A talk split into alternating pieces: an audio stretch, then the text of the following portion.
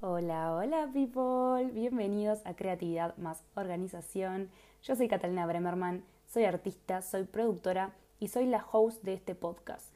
Y estoy muy agradecida con la gente que se ha acercado a escuchar este podcast.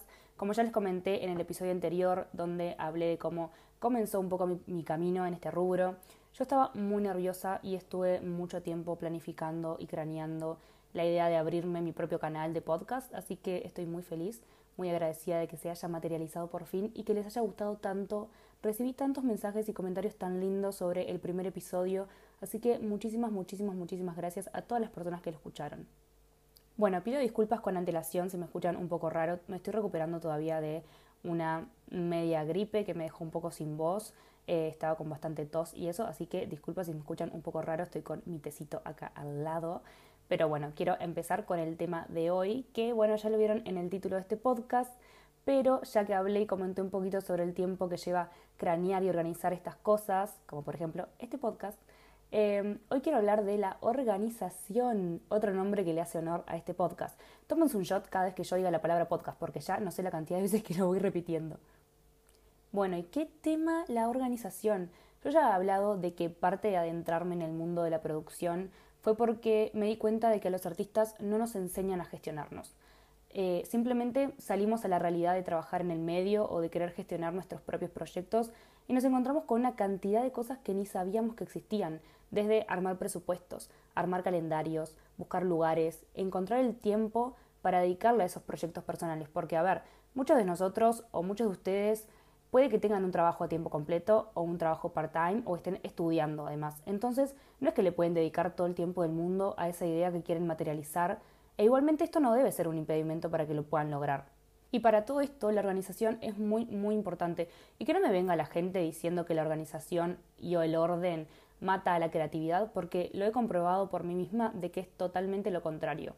La organización ayuda a nuestra creatividad y yo te voy a estar contando por qué. Aprender a manejar nuestros tiempos, nuestro calendario y poder adentrar correctamente a nuestra rutina, las cosas que tenemos que hacer en el día o en la semana es muy importante.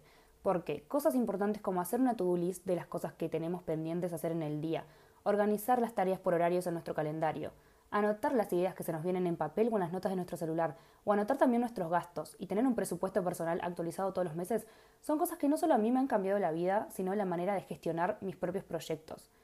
A ver, primer punto, ¿no? Escribir todas las noches las tareas que tengo pendientes al día siguiente y organizar esas tareas por horarios en mi calendario me ahorra muchísimo tiempo. Y es tiempo que yo le puedo dedicar a mi creatividad y a las actividades que me gustan, que by the way, estas actividades pueden estar también dentro de tu calendario, no es que solo tenés que poner cosas que obligatoriamente tenés que hacer. Vos podés organizarte para ver qué día y a qué hora vos le vas a dedicar tiempo a tu creatividad. Vos podés agendar tu cita con el artista, por ejemplo, y ya más adelante les puedo hacer un episodio hablando de las citas con el artista, pero básicamente es una cita una vez a la semana con vos mismo haciendo alguna actividad que nutra a tu creatividad y que te libere la mente. Y estas citas pueden estar agendadas. Eso también lo que genera es una probabilidad más alta de que cumplas con esas actividades que te prometiste hacer a vos mismo. Porque yo muchas veces, a ver, en mi cabeza planeo mis citas con el artista o planeo cosas conmigo misma o planeo cosas que quiero hacer, pero cuando está en tu cabeza y no le pones un día, una hora, una fecha, hay menos probabilidad de que lo cumpla. A mí me pasa eso. A mí me ayuda mucho más tener las cosas organizadas porque así eleva la posibilidad de que yo las haga. Entonces, además de ahorrarte tiempo, organizar tu día eleva la posibilidad de que cumplas con todas tus obligaciones, así como con las actividades que te nutren o te hacen sentir mejor. Por ahí tenés un día lleno de trámites y el tener el horario y el orden en que vas a hacer cada uno de ellos eleva la posibilidad de que los termines a todos en ese día y no los postergues porque te abrumaste demasiado pensando en todos los trámites que tenías. A ver, nos pasan a todos. Cuando tenemos obligaciones que no queremos hacer y no lo tenemos organizado, nos abruma demasiado y lo postergamos para el otro día o para el siguiente día y así lo vamos eh, postergando hasta que lo hacemos un mes después. Lo mismo con las actividades que nos gustan. Al tener un horario y un orden y un lugar, es más fácil que nosotros lo queramos cumplir. Si terminamos todas nuestras obligaciones en tiempo y forma, ¿no? Comillas, porque siempre algo puede variar, eh, es más probable que nos hayamos abrumado menos, que nos sintamos más productivos, que hasta hayamos tenido momentos de descanso en el día. Y así tengamos más ganas de ir al resto de las actividades del día que nos copan, como puede ser nuestra clase de baile, que es en mi caso, o algún taller copado que estés haciendo, o ir al gimnasio. Lo que decía, tener organizadas las cosas te da más posibilidad de que después tengas ganas de hacer todas esas cosas que quizás no son obligaciones.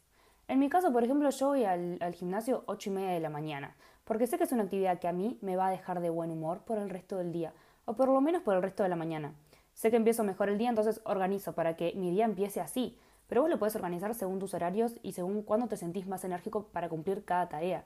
Yo, por ejemplo, soy cero nocturna, entonces todas mis tareas o actividades intento terminarlas a las 7 y media de la tarde, más tardar 8.